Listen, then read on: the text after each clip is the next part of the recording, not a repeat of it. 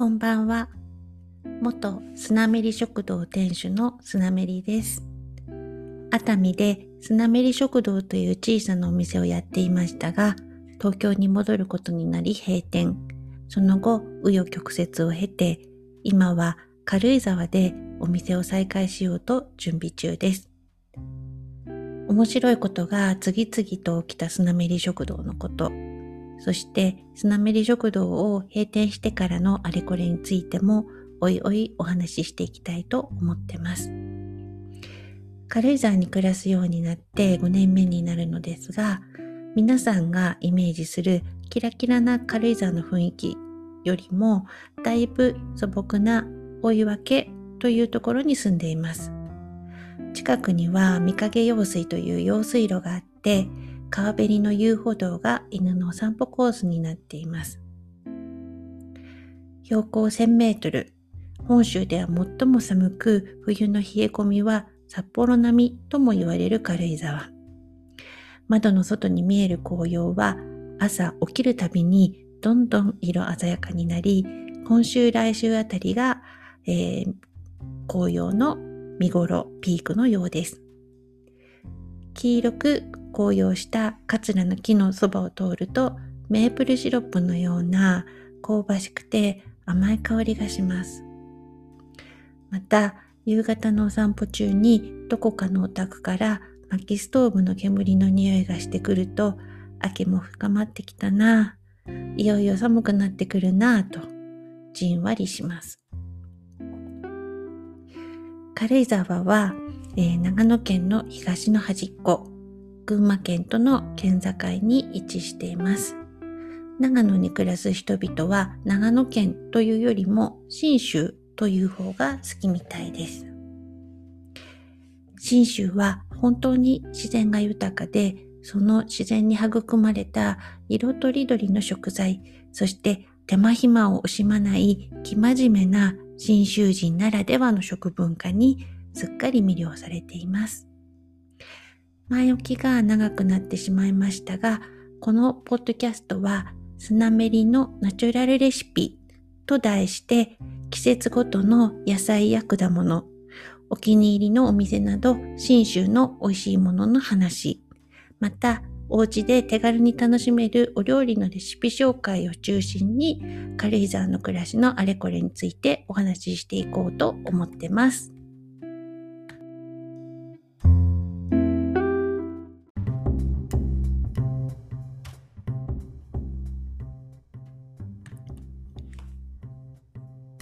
今夜は今まさに旬の食材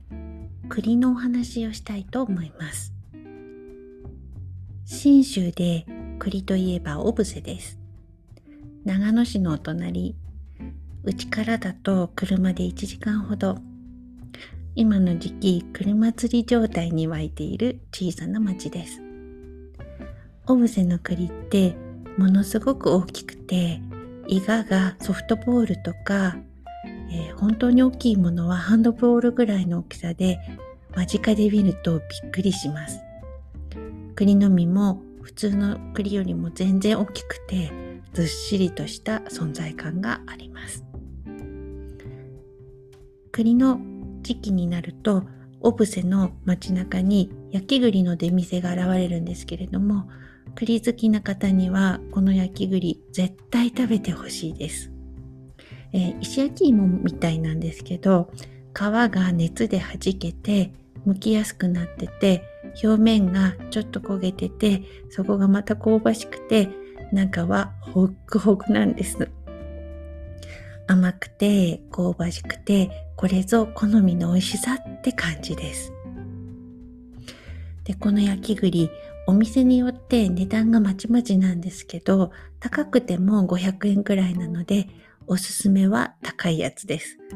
なぜかというと、高い方が大きい栗を使っているから。ゴロッと大きくて、ホクホクの焼き栗を食べたら、もう脱力しちゃいます。すごく美味しいです。オブセの街を歩いていると、美味しそうな栗のおやつだらけで、あれもこれも食べたいんですけれども、焼き栗だけでも結構お腹がいっぱいになっちゃったりするのが辛いところです。ですが、もう一つのおすすめは定番中の定番、栗の木テラスのモンブランです。モンブランって私はずっとおじさんのケーキって思ってたんですね。あの親戚とか集まった時にケーキが出てくるとお父さんとかおじさんとか必ずモンブラン選びません？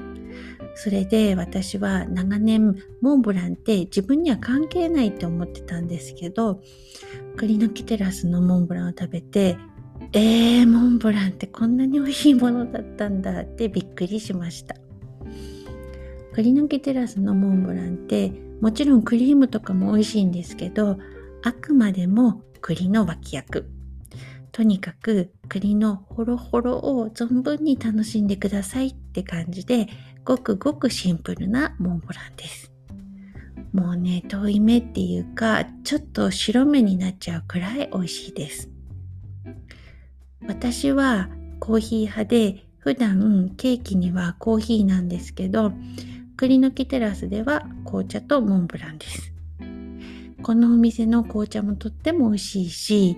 このモンブランには紅茶の方が合う感じがします。あと、クラシックな店内もとっても素敵なので、えー、栗の木テラスに行ったら、えー、モンブラン、なるべくお店で食べてほしいです。でも様々な誘惑に負けてお腹がいっぱいだったらテイクアウトもできます。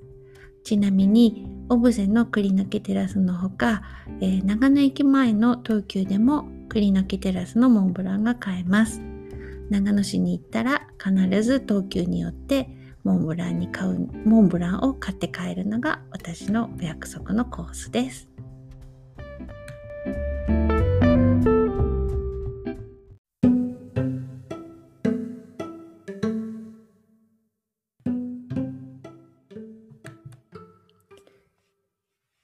生の栗は最高峰として、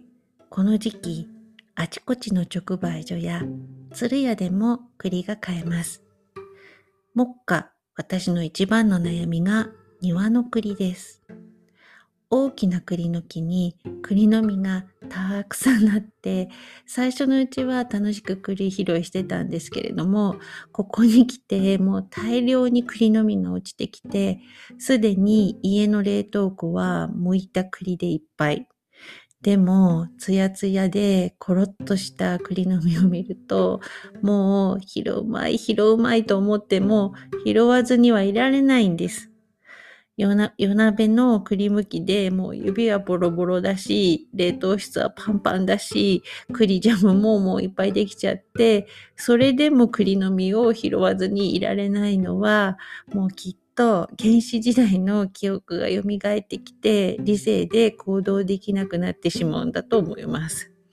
私の中の野生とか本能とかがムクムクと湧き出てくる感じがします。栗を拾ってるとなんだか鼻息まで荒くなってきちゃってもう止まらなくなります。ちなみに拾った栗は虫との戦いです。拾うとき虫食いの穴がないかチェックが必要だし、栗を剥いてるときも突然あの虫が出てきて、こんにちはっていうこともあるので気が抜けません。えー、買ったものでも拾ったものでも栗は家に持ち帰ったら水を張ったボウルにしばらくつけておきます。えー、栗は茹で栗にすることが多いと思うんですが最近私は蒸し栗、蒸し、蒸し焼き蒸し焼きにした蒸し栗がお気に入りです。バーミキュラのライスポットだと、あの、鍋にオーブンシートを敷いて、水から揚げたざ、あの、栗をざっとそのまま入れて、蓋をして、弱火で40分セットすれば完成です。ホックホクに仕上がります。ライスポットって電気炊飯器なので、もちろんご飯もすごく美味しく炊けるんですけど、お料理にも大活躍でおすすめです。ライスポットの話もいずれしたいと思ってます。お家にライスポットがなくても、できれば厚手でしっかり蓋が閉まる鍋を使って弱火で蒸し焼きすればホクホクの蒸し栗を楽しむことができます。お家に普通のお鍋しかなかったら、ひたひたくらいの、え、お水で蒸しにして、え、最後に水をあけて少しから空入りして仕上げるのもありだと思います。栗は半分に切ってスプーンでほじって食べるのもいいんですが、私は包丁できれいに剥いてコロコロを食べる方が好きです。Amazon プライムを見たり、ポッドキャストとかを聞きながら夜鍋で一気に皮むきをしちゃいます。えー、剥いた栗はそのままホイホイ食べるほか、トッピング的にスープや煮物に入れるとぐっと秋らしい一品になります。お芋みたいな感じでお味噌汁に入れちゃうのも全然 OK です。えー、私は蒸した栗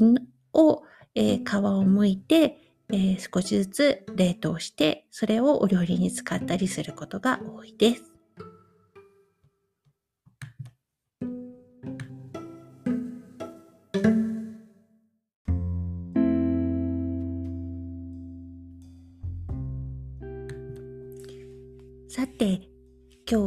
そろそろこの辺で。次回は松茸ピザの話をしようかなと思ってます。えー、そろそろ後半戦と思いますが、別所温泉近隣は今、松茸フェスティバル状態だと思います。えー、おいおい、ポッドキャスト用のサイトも立ち上げようと思ってるんですけれども、まずは Twitter、インスタグラムにポッドキャスト用のアカウントを作りました。ツイッターアカウントはアルファベットでスナメリポッドキャスト。インスタアカウントは、えー、アルファベットでスナメリアンダーバーポッドキャストです。ご意見、ご感想と、ハッシュタグ、えー、スナメリのナチュラルレシピ、またはえー、ハッシュタグ、スナメリポッドキャスト、えー、カタカナで、をつけてお寄せいただければと思います。えー、一応、今後は週1で配信予定です。